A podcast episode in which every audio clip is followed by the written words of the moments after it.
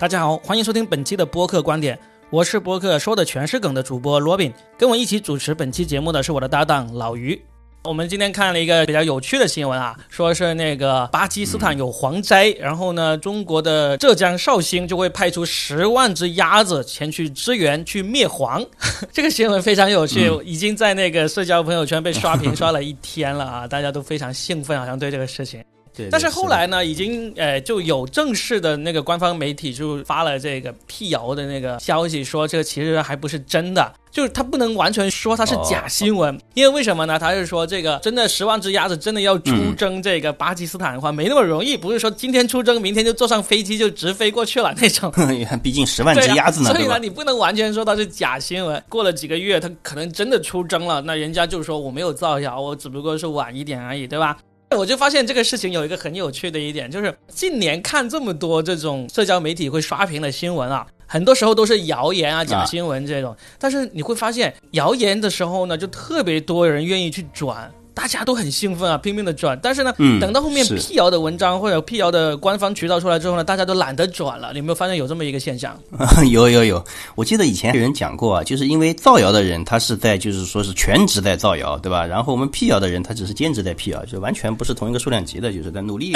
对对对，就是你真的是你用在上面的心思是不一样的。我今天第一次看到这条十万只鸭子出征的这个新闻的时候，我就觉得哇，这个好有意思啊！就每一个点都戳中了我们的。神经啊！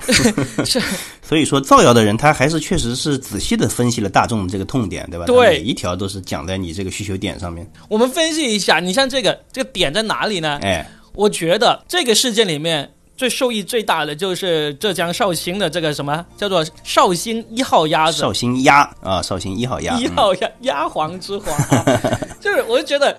你不要说是是不是造谣，至少他是很精心的抛这这个新闻出来，就是好，我这个鸭子是哪里的，叫什么名字，大家都知道了。然后呢，包括他还介绍的，把这个鸭子怎么肉肥多汁啊，这些特点都介绍清楚了。还说到了一个以前这个绍兴的鸭子曾经去过西藏啊，还是去哪里去援助灭蝗？哎，对的，这些新闻其实都是很戳眼球的。对对，而且他引经据典，而且是勤劳的中国人，对吧？历朝历代他说都有很多方法。鸭鸭子看来在古代就用过，就是。对吧？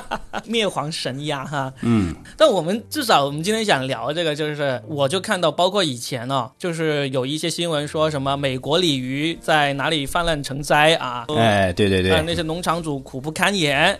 还有什么德国小龙虾什么泛滥成灾啊？龙虾、大闸蟹什么的，对对对，大闸蟹这些，我发现这新闻特别多，不是说它出的数量特别多，而是我们中国人特别愿意去转这一类型的新闻啊。对，而且我听了也觉得特别有意思，对吧？特别喜闻乐见。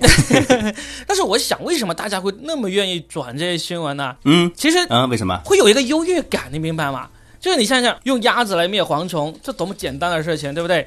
然后鲤鱼。那么好吃的鲤鱼怎么会泛滥成灾呢？你不要钱，我我可以把你给 吃你个底朝天，是吧？可以帮你吃掉，对，就是对吧？你们你们这些外国人，你们这些蛮夷，对吧？完全不了解这些美食的价值，就是对吧？就会觉得外国人好蠢啊，怎么会这么笨啊？你你要么就是不知道怎么吃，要不就不知道怎么烹饪，对啊，让我们这个聪明、勤劳、勇敢的中国人来帮你啊，解决一下这个大自然的灾害这个问题。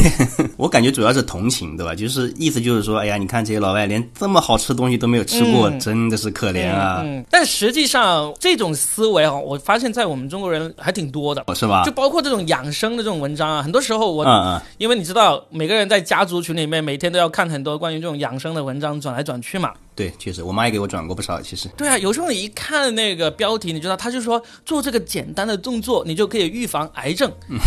然后呢，或者吃这种，你吃了这么久，你都不知道原来这个东西有这种奇效。就是，嗯，怎么说呢？如果是这么简单，为什么大家花了那么多功夫都攻克不了？但是呢，这种就特别符合就是大家这种懒人的心态。每个人内心深处其实都是希望可以不劳而获，嗯嗯，可以一劳永逸的，对吧？啊你像这种，我每天锻炼那么久啊，我每天只要做一个简单的动作啊，我就可以减肥了，我就可以预防癌症了，哇，这多么美妙的事情啊！对，而且这也给我们提个醒啊，就是说它这些呢也属于就是说是简单操作，完全没有门槛的，马上就可以动手做的，对吧？大家都喜欢嗯是就是去做这样的事情。是，所以从今天这个鸭子这个事件里面，我也觉得就确实再一次反映了我们这样的一个心理。我们希望嗯，啊、一劳永逸，希望简单粗暴。对，希望有一些简单的方法，对吧？对呀、然后最好呢，就是说我知道了这个秘诀，对吧？然后我可以分享给大家，对吧？对就是起到一个启蒙的这样一个优越感，就是哈。是的，就是对你来说转发一下就举手之劳嘛。万一有用呢？万一你不知道呢？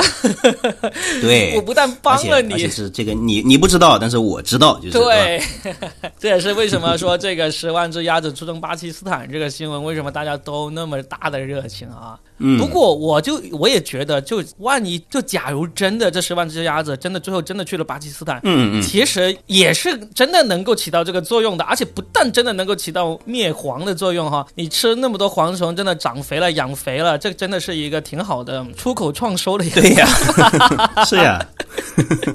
而且你说这些鸭子过去，对吧？它是作为这种像救援队的鸭子过去的的，救灾、抗灾、救灾啊，就是对吧嗯？是的那，你整个的运费啊，什么巴基斯坦肯定帮你承担了，就是对吧？就算是运费什么的，你到到时候那鸭子养肥了之后卖了、宰了、吃了，哇！你想想我们的嗯吃鸭子的文化多么博大精深啊！北京烤鸭，还有广东烤鸭，南京板鸭，你这么一聊，这整个一一条生意经就出来了，对吧？然后再带个旅游团，对呀、我是很希望这个事情最终还是变真的，因为确实对我们有很大的好处。我现在又有一点新的感触嗯啊，是这样的，就是说谣言，你觉不觉得谣言它让生活更加丰富了，是不是？